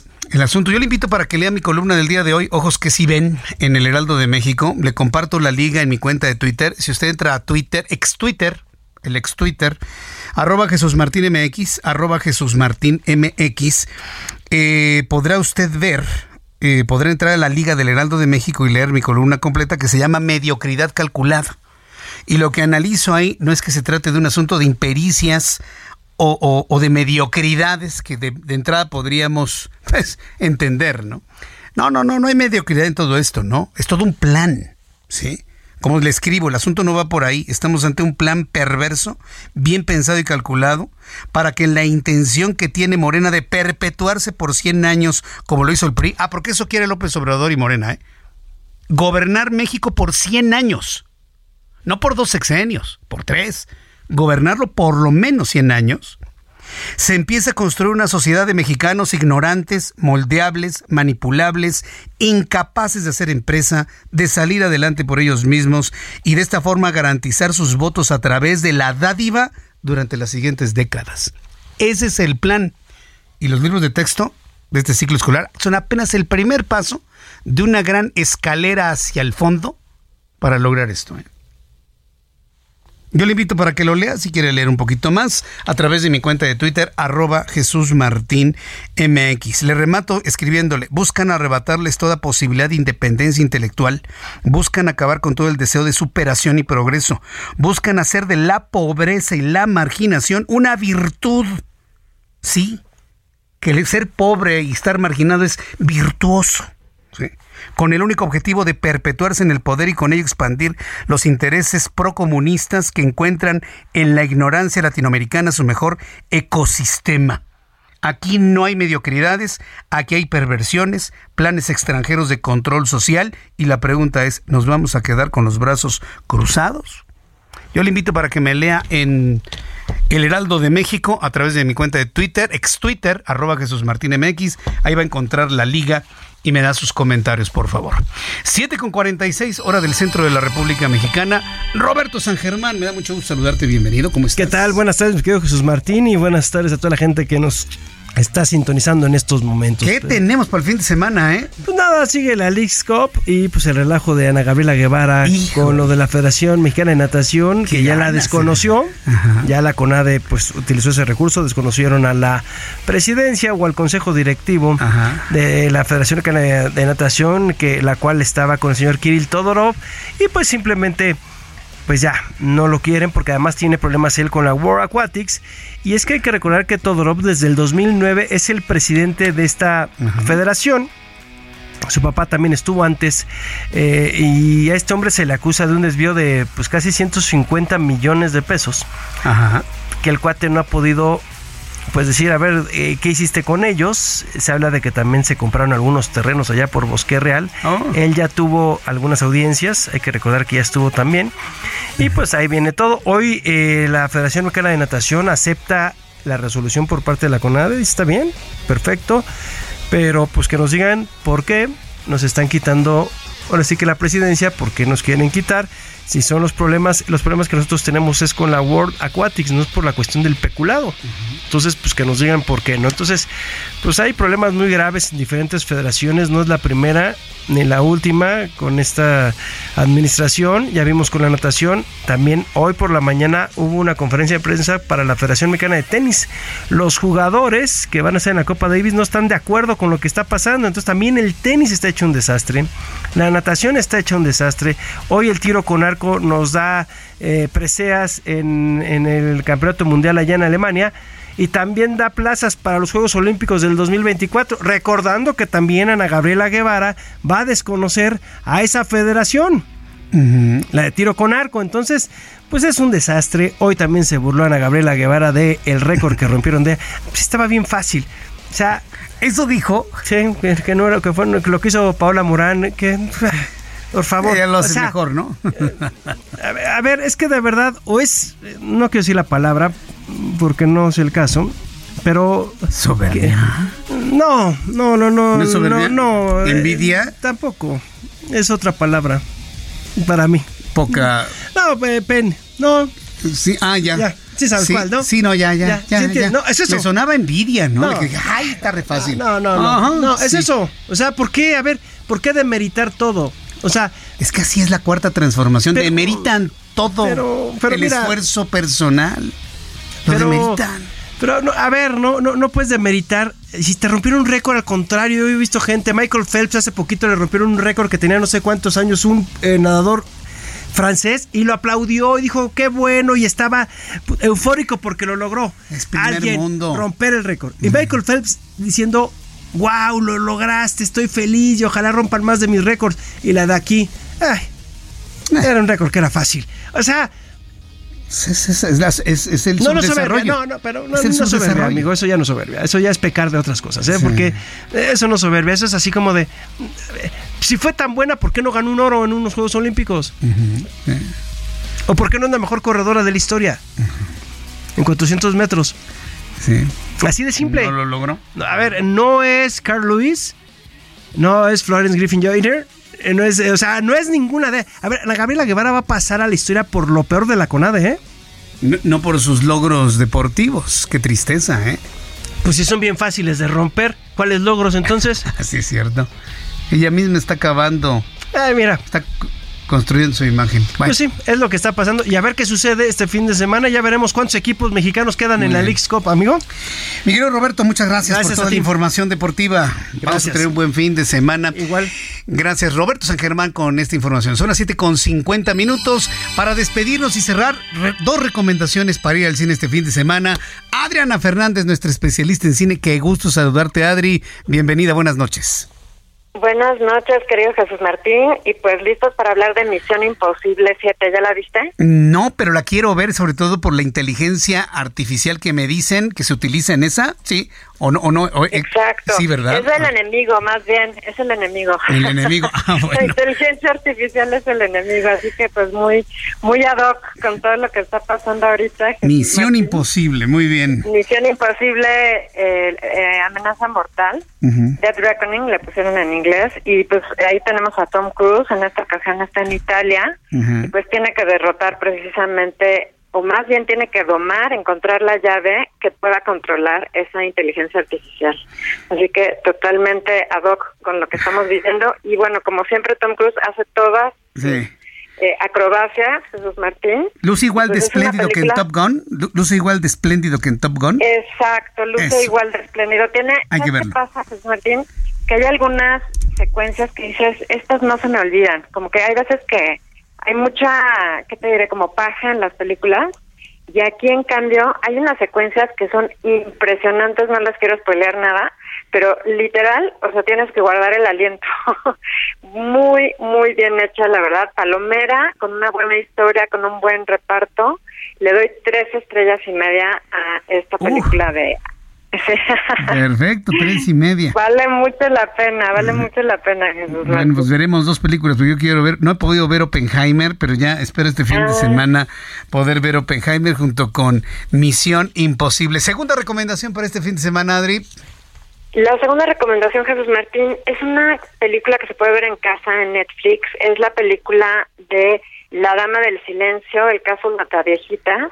Fíjate que es un caso, Jesús Martín, que yo no recordaba bien a bien, o sea, me acordaba de, estas mujeres mayores asesinadas, pero no sabes qué bien lo construye la directora María José Cuevas, hija del pintor José Luis Cuevas.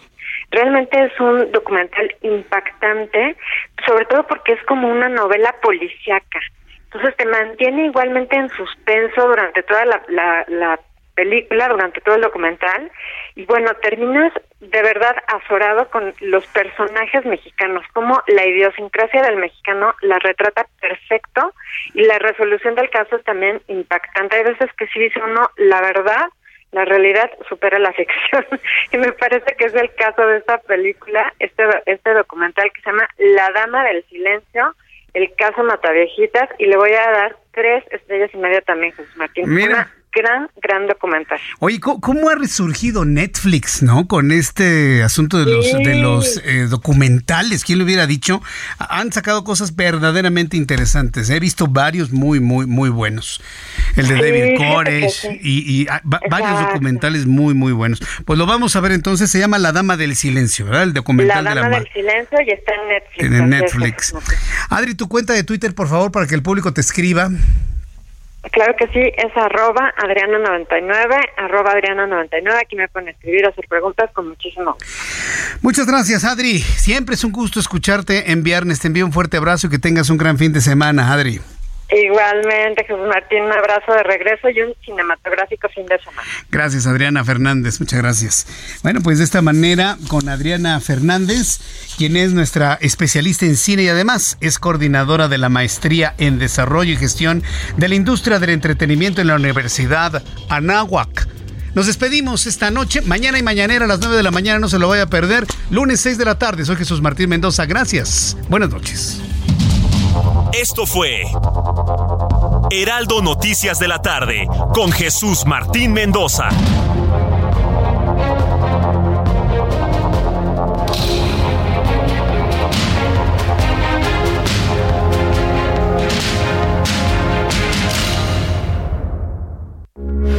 Heraldo Radio, con la H que sí suena y ahora también se escucha.